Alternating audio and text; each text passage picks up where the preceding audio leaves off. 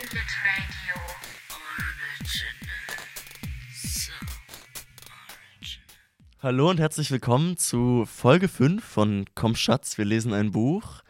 Hallo an Tore Hallo Max. und ein ganz besonderes Hallo an Hagen. Hagen ist heute zu Gast bei uns in der Folge. Hagen ist äh, Fan ab der ersten Stunde. Nein, Quatsch. Ähm, Hagen ist ein, ein ehemaliger Kommilitone, ein, ein Mensch, dessen Herz äh, lange Zeit auch für Litradio geschlagen hat und heute bei uns in der Sendung zu Gast. Hallo Hagen, schön, dass du da bist. Hi, freut mich, dass ich hier sein kann.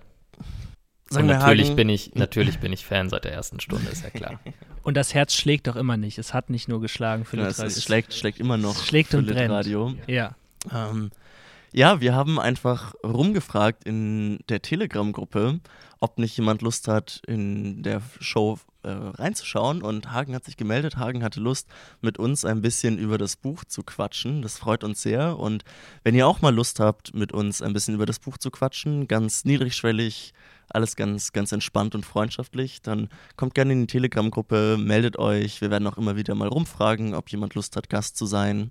Und ja, wir, wir freuen uns über euer Interesse.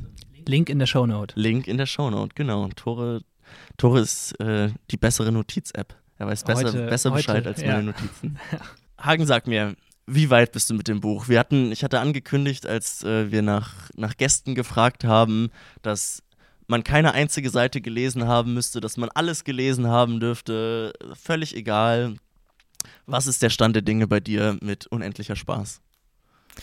Also ich muss sagen, ich bin bis Seite, bei Seite 220. Dazu muss ich aber sagen, dass ich die englische Ausgabe lese und wir hatten es gerade im Vor Vorgespräch schon, dass äh, ich glaube, äh, eure Seite 260 bei mir Seite 180 ist. Also ich bin weiter als wir es jetzt in diesem gemeinsamen Lesekreis sind. Ich hatte aber auch schon ein bisschen vorher angefangen und es war eher Zufall, dass ich äh, dass ich es gerade angefangen habe, das Buch auf Englisch und ihr dann kurz danach diese gemeinsame, ich sag mal, den, diesen Lesekreis gestartet habt. Und äh, ja, aber ich muss sagen, ich, ich habe manchmal das Gefühl, ich kriege so manches nicht so mit von dem, was ich lese. So, ihr habt in der letzten Folge, die habe ich jetzt gerade eben vor der Aufnahme noch angehört, ähm, habt ihr über Träume und sowas geredet und ich, und so ganz ausführlich und ich war so, okay, also ein paar Träume sind mir auch über den Weg gelaufen, aber so ganz ausführlich, ich hätte, glaube ich, nicht so ausführlich drüber reden können. Also manchmal habe ich so das Gefühl, ja. Nee, sorry, sorry bitte. bitte Ja, sag. manchmal habe ich das Gefühl, dass ich, dass mir so ein paar Details aus den Fingern gleiten. Vielleicht gerade, weil ich die englische Ausgabe und nicht die deutsche Ausgabe lese. Und ihr hattet es ja zum Beispiel von diesen, von dieser Szene, äh, von diesen Drogenabhängigen, die da beschreiben, wie sie an, an ihren Stoff kommen. Und das war auf Englisch auch ganz äh, katastrophal zu lesen. Also, ähm, ja. Glaube ich, glaube ich. Ja, ich, ich, ich denke auch, dass, also es wäre natürlich total interessant, mal eigentlich beide Texte im Original und die deutsche Übersetzung parallel zu lesen und zu gucken, ob irgendwie ein anderer Fokus entsteht.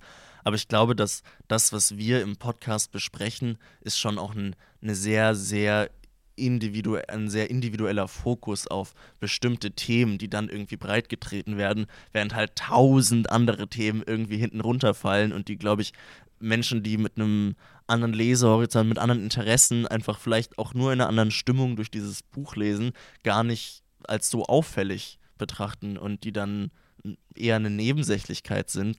Und ja, nur weil wir uns dazu entscheiden, dann darüber zu sprechen, heißt, glaube ich, nicht, dass äh, ja, dir unbedingt was durch die Lappen gegangen sein muss.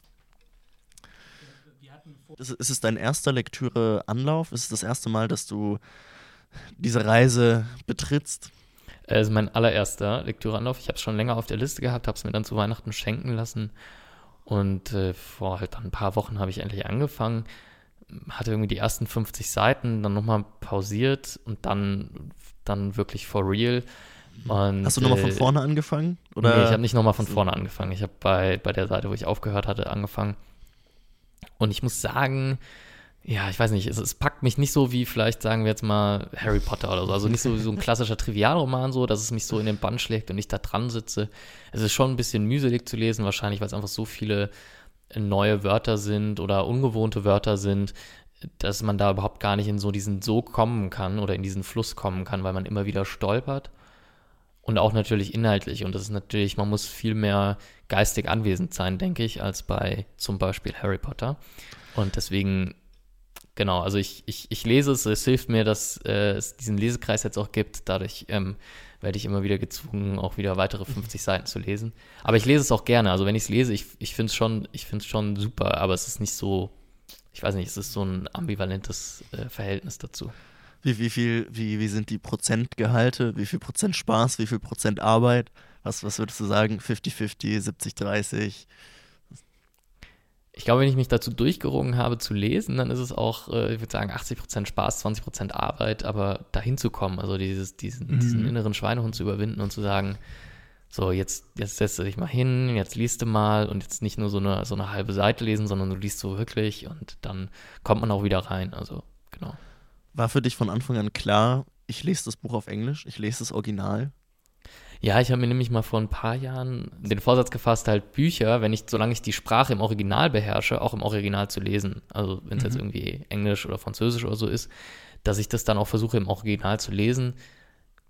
Klappt meistens auch ganz gut. Aber man ist natürlich auch länger, langsamer unterwegs, als wenn man es auf Deutsch lesen würde. Ich weiß auch nicht, ob das eigentlich so ein kluger Vorsatz ist, weil bei manchen Büchern, so Sachbücher oder so, müsste man jetzt, glaube ich, nicht unbedingt im Original lesen. Naja, aber ich meine, es übt sich, ne? Aber gerade bei, äh, gerade bei jetzt unendlicher Spaß ist es ja, ist es ja wirklich eine absolute, ähm, so eine irgendwie eine Grundsatzentscheidung. Also viel mehr, als wenn ich jetzt, ja, wie, wie du meintest, vielleicht eher, eher ein Krimi oder sowas lese, der aus dem Schwedischen kommt, den ich dann auch nicht lesen könnte auf Schwedisch, aber, aber da ja hier so die Sprache so im Zentrum steht, ähm, ist es da ja wirklich total spannend, wie verändert sich der Sound, wie, wie übersetzt man das und ähm, ähm, man ja so ein bisschen, auch wenn man die deutsche Ausgabe liest, auch das Buch von ähm, Ulrich Blumenbach heißt, glaube ich, der Übersetzer. Mhm, Ich will jetzt ja, nichts Falsches ja. sagen. Richtig. Ähm, liest, der ja auch ewig an, der, an dieser Übersetzung gearbeitet hat und äh, sich ja teilweise diese, diese Sprachen irgendwie neu erschließen musste. Also weniger übersetzen als irgendwie aus dem Grund, ähm, Mhm. Grund auf neu erschaffen. Vielleicht können wir mal, ähm, vielleicht, vielleicht laden wir dich irgendwann nochmal ein, Hagen, wenn, wenn du Zeit hast und, und bereit bist. Und dann, dann machen wir eine Folge, nur wo wir uns gegenseitig Zitate vorlesen. Du aus der englischen Ausgabe, wir aus der deutschen Ausgabe. Und dann, dann schauen wir uns mal an, was, was da für unterschiedliche Konnotationen drin hängen. Und vielleicht kommen wir dem, dem Ganzen ja auch ein bisschen, bisschen auf die Schliche. Vielleicht stellen wir auch fest, wir lesen eigentlich zwei komplett grundverschiedene Bücher. Ich glaube, ein bisschen ist es so. Also ich glaube, es sind ganz unterschiedliche Leseerfahrungen auf jeden Fall. Na gut, wir wollen ähm, jetzt aber sowieso nicht in dieser Folge so ganz präzise über die Sprache sprechen, sondern eher ein bisschen allgemein. Von daher sollte das jetzt kein Hindernis sein. Wir haben aktuell 260 Seiten gelesen, du 180, aber die gleiche, gleiche Menge. Das ist fast ein ganzes Buch. Manch ein Buch enthält so viel Text, vielleicht sogar weniger. Und vielleicht eine ganz gute Gelegenheit, sich einfach mal anzuschauen, was ist denn bisher passiert und ist, es, ist das passiert, was wir dachten, das Hier passiert? Sind wir bisher nur bei einem von fünf Sätzen, ne? Um es mal eine Tennisanalogie rauszuholen. Mhm. Bei einem von fünf Sätzen, ja. Ein, ein knappes Viertel. Und es ist heiß, es ist wirklich ein heißer Spieltag. Sind Alles nicht mal ist über den Berg. Die Halbzeit nee. ist noch weit entfernt. Ja. Ist noch weit entfernt. Der Arm tut aber schon ein bisschen weh. Ja, Ja, ja. Schwerer ähm, Gegner. ja, Genau, Absolut. genau. Äh, Tore, ja. wie ist es bei dir? Was sind die Erwartungen, mit denen du an dieses Buch rangegangen bist, erfüllt worden? Ist es das, was du dachtest, das kommt? Mm, Ich, mm, oh, das ist wirklich schwierig. Ich habe ich hab ja jetzt auch irgendwie schon ein bisschen drüber nachgedacht und ich komme trotzdem zu keinem klaren Ergebnis. Ähm, ich habe ja in Folge 0, glaube ich, das Buch mal mit, ähm, äh, mit dem Grand Canyon verglichen, ne? Mhm. wo man dann nicht weiß, ist es wirklich so genial, wie es ist oder nicht. Und ähm, ich glaube, für mich ist es jetzt so ein bisschen so, als wenn man nicht an dieser Aussichtsplattform steht und sich den Grand Canyon anguckt, sondern als wenn man halt durchgeht. Und immer mal wieder tut sich so eine krasse Aussicht auf und man ist total begeistert und dann rutscht man auch mal wieder ab und hat irgendwie nicht genug zu trinken dabei und, und äh, kämpft sich da so durch. Ähm, du, du meintest vorhin Hagen mit diesem, ne, man muss sich motivieren irgendwie, um, um sich dann auf die Reise zu machen und dann häufig lohnt es sich auch. Und ich habe teilweise so Absätze, ähm, das war jetzt äh, aktuell bei unserem Leseabschnitt, wo der Vater von James, glaube ich, ist das, in Condenser. Ähm, mit seinem Sohn spricht und äh, nebenbei äh, trinkt und von seiner traumatisierten Jugend erzählt.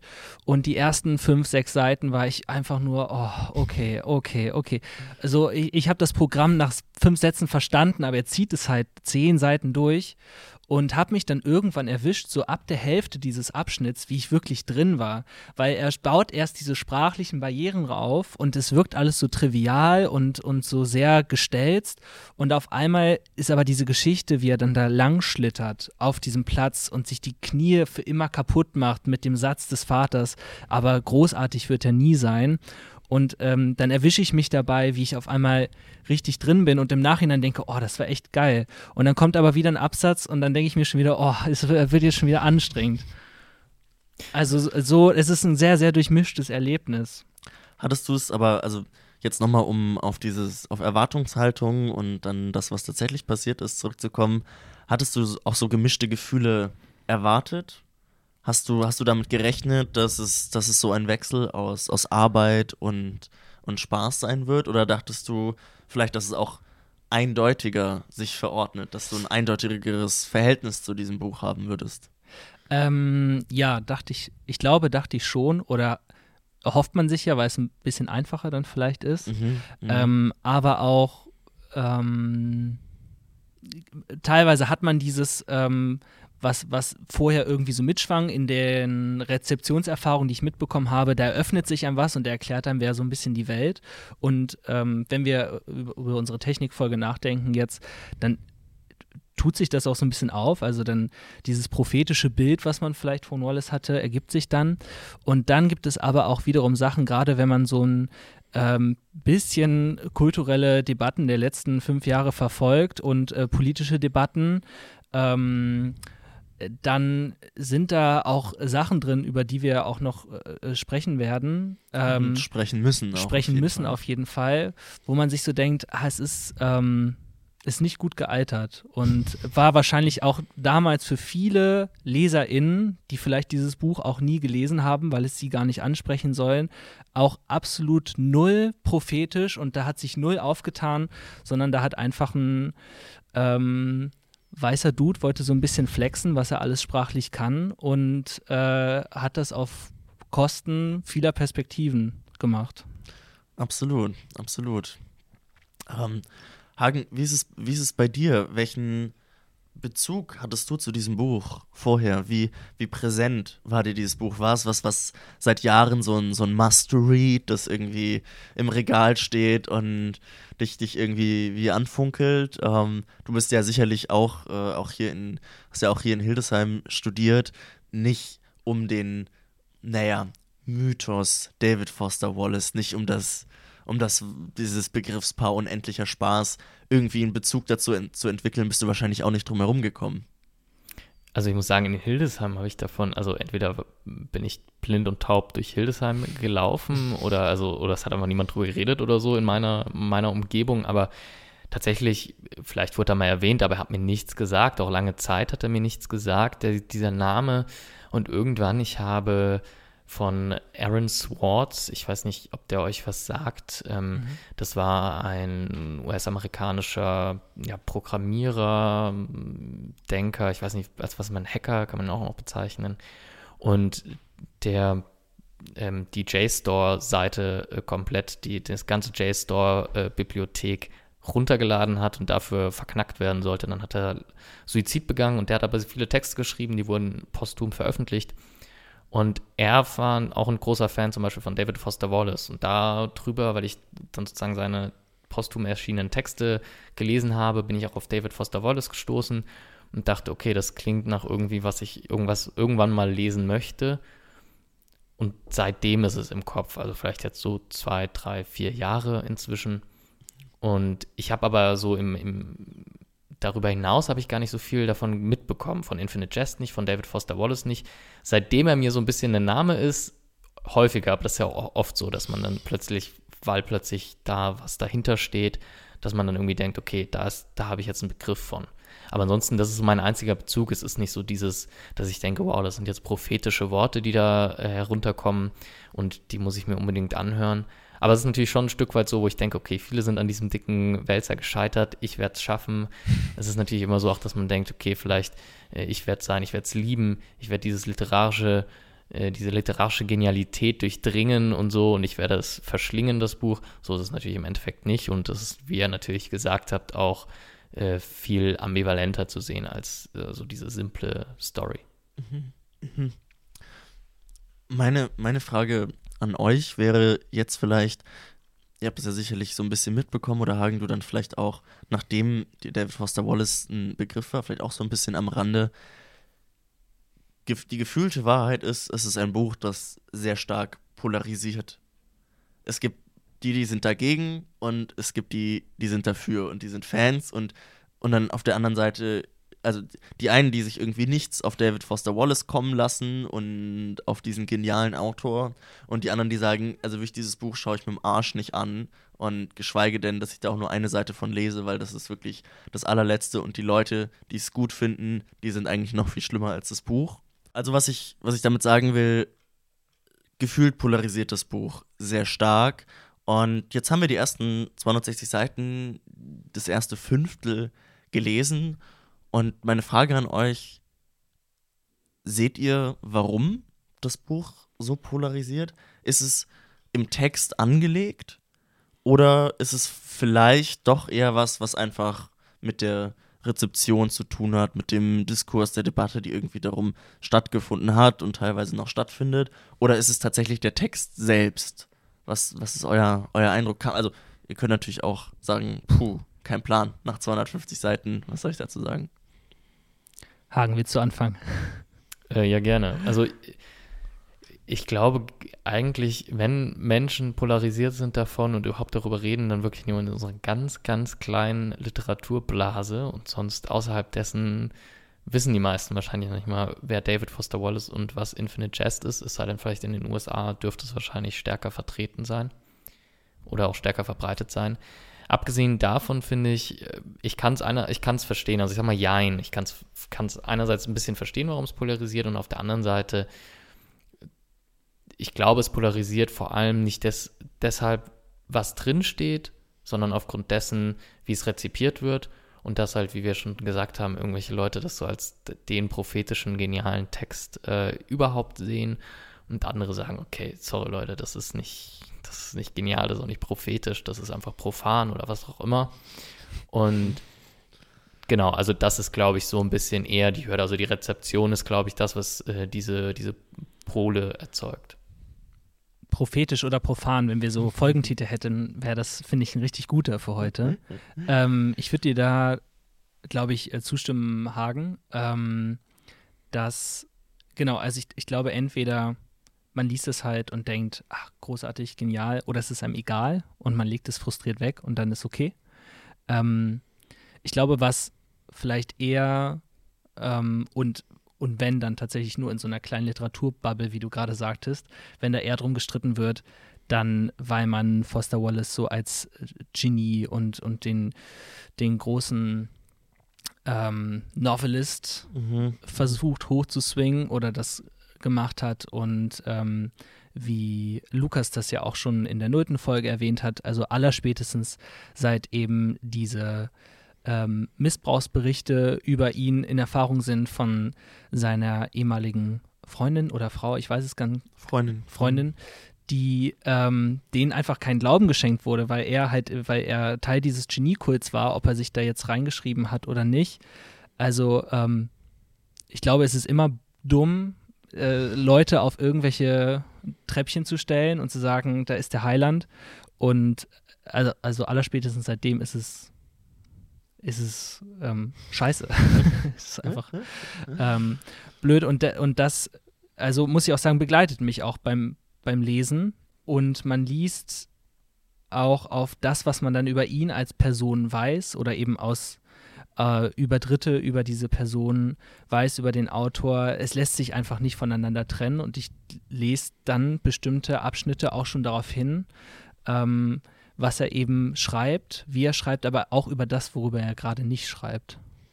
Ja, also ich denke auch, also Leerstellen, genau über das, was, was nicht geschrieben wird, ähm, das finde ich auch immer sehr, sehr auffällig. So ein Gedanke, der viel, viel mitschwingt und auf den wir sicherlich noch häufiger zu sprechen kommen, gerade dann, wenn wir uns ähm, mal für eine ganze Folge mindestens auch dem, dem Thema Sexismen widmen in, in diesem Buch und in seinem Schreiben, müssen wir natürlich auch ganz, ganz viel über Leerstellen reden.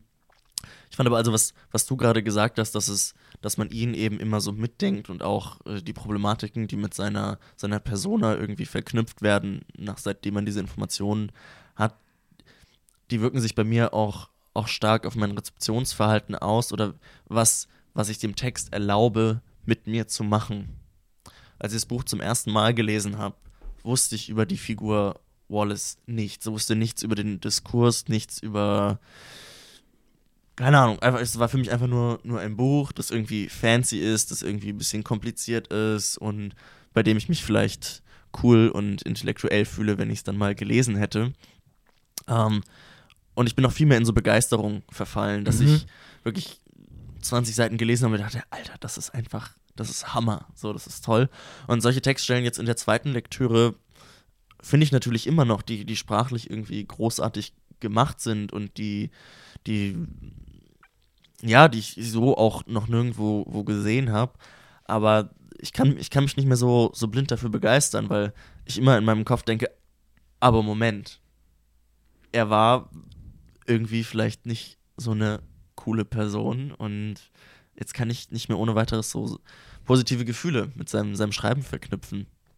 Und das ist natürlich wichtig, aber es ist auch ein bisschen schade. So, es macht natürlich auch Spaß, in blinde Begeisterung zu verfallen, an, Mhm. anstatt sich irgendwie intellektuell mit dem auseinanderzusetzen. Aber man muss es sich ja auch nicht immer so leicht machen. Das ist ja das, womit sich die ganze Harry Potter-Welt seit, seit ein paar Jahren jetzt auch auseinandersetzen muss. Und äh, wahrscheinlich auf einer etwas kleineren Ebene. äh, aber so muss man das auch hier machen. Wobei ich glaube, das ist ja eine, eine alte, das ist ja eine alte Debatte oder eine alte Frage, ob man ne, ähm, Kunst, KünstlerInnen trennen oder nicht trennen und so. Und ich habe gar nicht so im Hinterkopf, wer jetzt David Foster Wallace als Person war, weil ich viel, viel, viel, viel, viel zu wenig über ihn überhaupt weiß. Außer so grob mal seine Wikipedia-Seite geskimmt. Und das ist natürlich äh, ungefähr nichts. Und äh, vielleicht auch wenn ich mehr über ihn wüsste, weiß ich nicht, ob ich dann, aber das, ich, wie gesagt man merkt es am Text selbst, wo eher so Dinge auffallen, Mhm. die ich aber dann nicht konkret mit ihm als Person in Verbindung bringe, sondern erstmal mit dem Text an sich, wo ich denke, ah, da hat der, da sind, wie ihr gesagt habt, Leerstellen oder da, uh, das ist eine problematische Passage oder sowas. Und ich glaube, vielleicht kann man das ja auch durchaus differenziert äh, lesen und begeistert sein von den Stellen, die begeisterungswürdig sind und gleichzeitig genauso kritisch die Stellen sehen, die vielleicht ein bisschen problematisch sind oder die für einen persönlich vielleicht auch kritisch sind oder schwierig oder was auch immer. Es erfordert halt ein gewisses rationales und auch aufmerksames Lesen ne? und ein, ein ständiges Nachdenken über das, was passiert und ein aktives Einordnen des Gelesenen. Und ich finde auch das ist ein großer Teil, der dazu beiträgt, dass sich das, die Lektüre gerne mal auch wie Arbeit anfühlt. Und gleichzeitig macht, ist es bei dieser Lektüre ja oder bei diesem Buch einfacher als bei vielleicht vielen anderen Büchern. Also wenn ich jetzt eine Geschichte habe über 300 Seiten, wo ich einer Figur folge und ich bleibe die ganze Zeit bei dieser Figur, dann, äh, dann habe ich eben so, dann habe ich weniger Wechsel und weniger Stellen, die sich krass voneinander unterscheiden, dass ich sagen kann, das steht für sich und das für sich. Also, ähm, oh, ich bin gerade an überlegen, ob man so die Bibel als Vergleich ausmacht, aber das würde sehr stark gegen unsere, äh, gegen unsere, ähm, äh, dagegen sprechen, ihn so als Genie hochzujazzen. Aber ich meine, Wobei, vielleicht ist es der Vergleich ja auch, dass äh, vielleicht auch die Bibel ein bisschen zu Unrecht auf ein Podest gehoben ja, vielleicht. Äh, ne, aber eben ist ein, eine Sammlung von Geschichten. Es ist ja eher eine Sammlung von Geschichten. Wenn man die jetzt aus dem Kontext reißen würde und Leuten hinlegen würde, dann könnte man ja teilweise überhaupt nicht mehr zusammensetzen, da, wie das ist jetzt aus einem Buch so. Also Mhm. wenn ich auf die Stelle, wo ich das letzte Mal schon äh, drauf äh, ähm, verwiesen habe, diese E-Mail, wo berichtet wird, wie dieser Bauarbeiter sich auf, au- auf der Baustelle verletzt und dann hat man da als Gegenstück ähm, eben die Geschichte dieser drei Junkies. Äh, das, das ist einfach, das ist ja was komplett anderes und ähm, deshalb lässt es sich vielleicht auch mit diesem Buch so gut machen. Ja, vielleicht. Vielleicht. Abseits von diesem Metadiskurs kann man ja auch, also man kann ja bis ins kleinste Detail gehen, auch mit dieser Polarisierung, die du angesprochen hast, innerhalb des Buches bei jedem Thema. Da ist mir gerade nur noch mal, ähm, auch wenn wir gerade so allgemein erstmal über unseren Zwischenstand sprechen, aber es passt, finde ich, ganz gut wegen des letzten Abschnittes, den wir jetzt gerade gelesen haben, ähm, wo man einerseits dieses ähm, die Erfahrungsberichte der Insassen oder PatientInnen aus, ähm, wie heißt es, äh, Ennet House. Ennet House hat und dann zum Beispiel sowas wie der äh, Vater von James Incandenza oder aus dem ähm, Abschnitt davor, wie sie da alle zusammen sitzen, die, ähm, die Tennisspieler und in ihren ähm, große Brüdergruppen sind und da erzählen so. Und äh, da ähm, ist es wahrscheinlich nicht besonders differenziert, das jetzt zu sagen, aber ich habe oft das Gefühl, Wallace ähm, verschwendet sein sprachliches Talent an diese ganzen ekligen langen Satzkonstruktionen, die irgendwie auch faszinierend sind, aber ähm, ich weiß nicht, man kann natürlich auch sagen, ja, das ist bewusst gemacht und er zeigt ja auch, dass er eine krasse Bandbreite hat, an dem wir erzählen kann. Ähm, aber wenn ich mir dann gerade diese fünf, sechs Jungs da angucke, die sind alle irgendwie ähnlich beschrieben. Ich weiß nicht genau, wer erzählt da. Ist das jetzt ein personaler Erzähler? Aber die sind alle unfassbar intelligent ähm, und, ähm, und, und es sind ewig lange, wie so fast Kantsätze. und ähm, dann jetzt aber diese Erfahrungsberichte sind einfach so on point. Und da gab es ähm, für, auch zum Thema Polarisierung, Lukas hat das, glaube ich, mal angesprochen. Ich weiß nicht, ob er es mal angesprochen hat in Folge 0 oder ob wir nur darüber gesprochen hatten. Es gibt ein Video von Sophie Lichtenstein, Mhm. äh, heißt sie, glaube ich, äh, auf YouTube. Das können wir auch mal in die Shownotes packen, wo sie eigentlich nur abrantet, sehr, sehr unterhaltsam und sehr fundiert, dass seine, dass Foster Wallace Sprache eigentlich, eigentlich kompletter Quatsch ist, dass er gar nicht schreiben kann. Ähm, und da stimme ich bei manchen Sachen voll zu. Also äh, so unter, vielleicht auch so unter Creative Writing äh, ähm, Punkten. Ähm, und dann andererseits kann er so unfassbar witzig und auf den Punkt sein. Und ich sitze dann da manchmal und denke mir so, warum denn jetzt nicht hier? Also Ja, man, man muss ihm fast Absicht unterstellen, ne? fast, Und- aber, aber warum? Also Ja, ja, das ist die große Frage, ne? Also, also, also warum? Und Ja. auch natürlich auch die Frage, ist das eine Frage, die man uns, die man sich stellen sollte, die wir uns hier stellen sollten, die wir irgendwie beantworten können? Ah. Ich weiß nicht, finde ich schon, aber ich, ich habe auch keine Antwort drauf. Oder auch jetzt erfahre ich auf einmal durch diesen Film von Mario äh, unfassbar viel über diese Figuren auf einmal, was ja irgendwie ein genialer Move ist, aber dann auf Seite 250 so. Und die letzten zwei, die 250 Seiten davor muss ich mir irgendwie zusammenreimen, wie die alle zusammenstehen.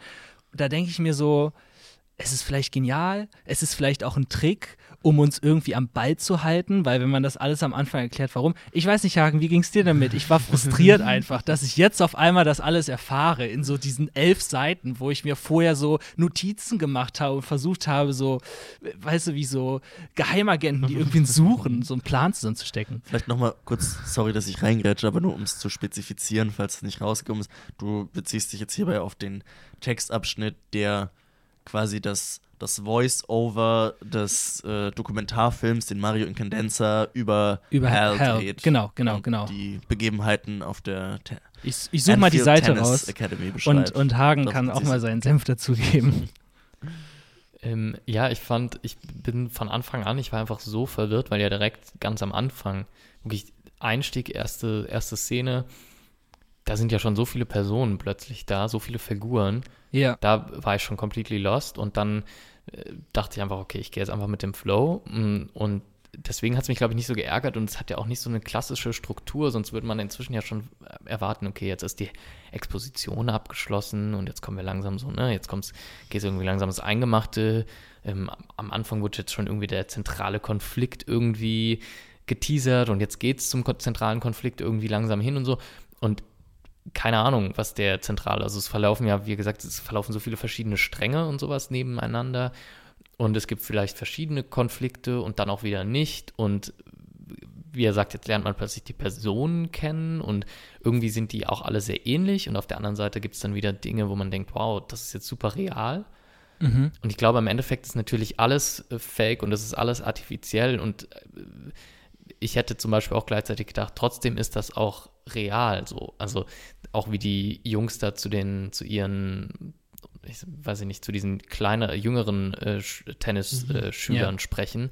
Auch das ist irgendwie real. Und wie der Vater zu, zu James Incandenza spricht, ähm, das ist irgendwie real und natürlich gleichzeitig auch komplett artifiziell. Wenn man es wahrscheinlich nebeneinander liegt und man wirklich ein wirkliches Gespräch oder sowas hat, dann wäre das vielleicht nicht so. Aber es geht ja mal darum, kann der, schafft der Autor äh, oder schafft es der Text, dich wirklich dir vorzugaukeln, dass es real ist. Und ich glaube, das schafft er an vielen, vielen Passagen und an einigen vielleicht auch nicht, aber an den, an er schafft es an mehr Passagen, als dass er es nicht schafft, Da, wenn da das würde ich Sinn ergibt. Voll. Vielleicht ist auch der Grundkonflikt, die Dramaturgie, die uns hier durchträgt, der zwischen dem Leser, der Leserin und dem Buch selbst. Und wir zeichnen hier gerade eigentlich auf so einer Metaebene mit. Aus Versehen. Ja, ja, vielleicht, ne? Vielleicht. Ich glaube, so, so viele Fragen, die wir uns hier stellen, die, die können wir noch gar nicht, gar nicht richtig besprechen. Also ich glaube, es ist wichtig, sie immer wieder zu besprechen, aber gefühlt, also die ganze Dramaturgie, die man sonst gewohnt ist, also die, die Mengenverhältnisse stimmen ja einfach nicht, weil dieses Buch einfach dieses irrsinnige Gesamtvolumen hat. Und dass wir jetzt halt 260 Seiten lesen mussten und gefühlt halt noch bei der Einleitung sind. Mhm. So, und das in den, in den Kopf zu kriegen und auch davon nicht frustriert zu werden, dass halt Informationsvergabe nicht in dem Tempo funktioniert, in dem man es eben aus anderen Büchern kennt und wie man es irgendwie mag, sondern dass halt, ne, wie zum Beispiel jetzt im aktuellen Textabschnitt, dass die, die Gewalt, mit der ähm, der Vater von James Incandenza seinem Sohn seine Projektionen überstülpt und wie sehr er irgendwie versucht, die, die Welt und das Denken dieses Jungen zu formen, dass das halt nicht, nicht erzählt wird, sondern dass es halt perversestes Showing ist, dass man halt auf 20, 25 Seiten da durch muss, dass man das mit performen muss. Es kostet Mhm. natürlich wahnsinnig viel Zeit, in der eigentlich keine neuen Informationen vergeben werden, sondern halt nur das, das Gefühl, das erzählt wird, auch nachgefühlt werden muss. Und das erfordert natürlich eine gewisse Geduld, die andere Bücher vielleicht nicht erfordern. Aber was lässt ähm, vielleicht so von, von diesem Standpunkt aus, wo wir jetzt sind, ne, eine Million Fragen im Kopf und ganz vielen Emotionen, ähm, was lässt euch denn jetzt weiterlesen? Abgesehen davon, dass wir uns verpflichtet haben, diesen Podcast zu machen. Also was, was lässt euch in den zweiten Satz gehen bei brühender Hitze in Arizona? Soll ich anfangen? Äh, Ja, also, gerne. mich lässt weiterlesen, dass ich einfach verstehen möchte. Also ich irgendwie frage ich mich immer noch trotzdem natürlich, weil ich einfach so drauf gedrillt bin, wann passiert denn endlich irgendwie was? Also es passiert, es werden immer so kleine Geschichtchen und Anekdoten erzählt und dann ähm, das letzte Mal war das irgendwie mit der Urinpro, mit den Urin, äh, mit dem Urintest und dem Drogentest und äh, jetzt war das natürlich mit äh, James Incandenzas Vater und so diese Sachen. Und das sind aber, das sind so diese Episoden und ich frage mich die ganze Zeit, wann passiert irgendwie was? Und ich möchte aber verstehen, was ist die Story hinter diesem Text irgendwie? Also, und das lässt mich irgendwie weiterlesen. Dass natürlich die einzelnen Episoden an sich irgendwie ähm, sehr gut geschrieben sind oder auch, auch, auch sprachlich sehr fein gearbeitet sind zum Teil. Das ist ja, das ist klar, das hält mich dann, glaube ich, bei Laune, aber es ist, äh, es trägt mich so weiter. Ja, ich glaube, ich, glaub, ich kann mich da so ein, so ein bisschen anschließen. Äh, also, obwohl ich das Buch ja eigentlich schon mal gelesen habe und das heißt, die, die Story eigentlich kennen müsste, ist sie, ist sie wieder so begraben worden an, an, unter einzelnen Erinnerungen, an so sehr prägnante Stellen, an so, so Bilder, die einfach wahnsinnig eindrücklich gezeichnet wurden, wie jetzt zum Beispiel in unserer aktuellen Text, äh, in unserem aktuellen Textabschnitt eben die Beschreibung der, der aufreißenden Knie und dieses ganze Erlebnis auf diesem Tennisplatz hat sich bei mir auch bei der ersten Lektion schon so, so eingebrannt und einfach manch, manche Sätze, dass, dass ich gar nicht mehr sagen. Ich weiß zum Beispiel nicht mehr, wie das Buch ausgeht. Also jetzt auch schon ein paar Jahre her, Echt dass ich es gelesen habe, aber ich weiß es einfach nicht mehr. Mhm. Und es ist ganz cool, weil deswegen glaube ich auch nicht in Gefahr, aus Versehen was zu spoilern, aber es, es ist einfach weg. Und also deswegen bin ich da auch neugierig, die, diese Informationen wieder zu erlangen und freue mich da auch ein bisschen drauf, weil ich dadurch beim, beim Lesen auch häufig so, ah, ach ja, so war das, irgendwie solche Momente habe, die, die sehr befriedigend sind. Und die, die zweite Sache ist, dass ich auch, es hat auch damit zu tun, dass ich es eben schon mal gelesen habe und komplett lost war. Eigentlich war mit dem Buch fertig und dachte mir, puh, okay, was, was ist da gerade passiert? Oder was, was ist da die, die letzten acht Wochen, die ich irgendwie nur, nur, nur in diesem Buch gelesen habe? Was, was, was ist da passiert? So keine Ahnung. Ähm, und auch wenn ich nicht mit dem Anspruch rangehen möchte, am Ende ein, ein kohärentes Bild der Geschehnisse oder dieses Textes vor Augen zu haben, ist es doch das, was mich auch catcht und was jetzt diese intensive Auseinandersetzung im Rahmen des Podcastes so, so interessant macht.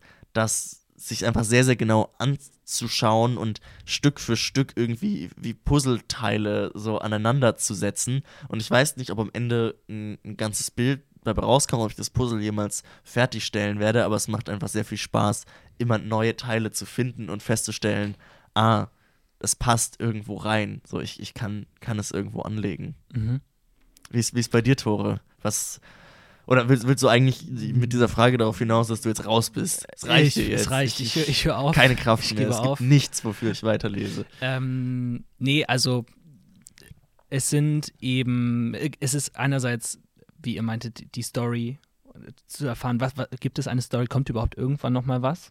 Äh, dann natürlich auch so kleine Snippets die einfach großartig sind, wie, wie, wie ähm, ach, ich weiß gar nicht mehr, wie sie hieß, aber die auch ähm, in Annette House war und von ihrer, von ihrer Grassucht erzählt hat und das so eindringlich erzählt hat, äh, dass man nach dem Abschnitt erstmal eine kurze Pause machen muss. Aber ich glaube, was mich am meisten catcht, und da bin ich äh, irgendwie vielleicht zu filmisch äh, sozialisiert, ist das Worldbuilding. Ich will verstehen, was geht da eigentlich ab? Was ist in dieser Welt los? Was ist mit den ganzen Müllcontainern? Und ich will mehr über den Teleputer erfahren. Ähm, ich will wissen, wie ist es dazu gekommen? Was ist mit Kanada? Und vor allem. was ist mit Kanada? Was ist mit Kanada? Und was wird der, äh, die nächste große, ähm, der nächste große Anschlag der Attentäter in Rollstühlen sein? Das ist. das hält mich auch. Die großen Fragen, die großen Fragen. Ja. Ja, ihr Lieben, ich habe noch unzählige Fragen vorbereitet, mit denen ich, über die ich gerne mit euch gesprochen hätte. Wir haben einen von, ich glaube, vier Themenblöcken, die ich mir vorher notiert habe, besprochen. Aber ich glaube, wir haben uns einfach ein bisschen verquatscht und das war ja auch schön und ich glaube auch, auch wichtig. Aber vielleicht ist, ist das auch der Moment, um, um einen, einen Schlussstrich zu mhm. ziehen, ähm, nach diesem kleinen Zwischenstand, den wir hier äh, gezogen haben. Ich möchte aber gerne noch äh, trotzdem Hagen, dir, unserem, unserem lieben Gast, äh, die Gelegenheit geben, brennt dir noch was auf dem Herzen? Etwas, worüber du gerne jetzt noch gesprochen hättest, etwas, dem du gerne noch Raum geben würdest. Tore hat ja immer die Gelegenheit, hier rumzuquatschen. Das ist nicht so schlimm, wenn er seine Gedanken und Notizen eine Folge weiter verlagern muss, aber liegt dir noch was auf der Zunge? Nee, mir liegt gerade nichts, äh, nichts konkret auf der Zunge. Außer ich glaube, es geht ist am Ende irgendwie so ein Mosaik und deswegen äh, einfach dieses Bild vervollständigen. Ähm, das ist, glaube ich, worum es mir geht und da hilft mir der Podcast. Damit hast du sogar noch deinen Soll erfüllt und einen astreinen, schönen, zusammenfassenden Schlusssatz geliefert. So haben wir unsere Gäste am allerliebsten. Ich sag danke an euch. Danke an dich, Hagen, dass du dich aus, aus dem hohen Norden dazugeschaltet hast. Danke Dank. an, an Tore, dass du mit dabei warst. Es hat mir sehr viel Spaß gemacht. Und auch schön, dass ihr eingeschaltet habt, dass ihr den Podcast angeklickt habt, dass ihr zugehört habt. Wir lesen bis Seite 316 und hören uns nächsten Freitag wieder. Vielen Dank und auf Wiedersehen. Tschüss. Ciao. Das war ein Litradio Jingle.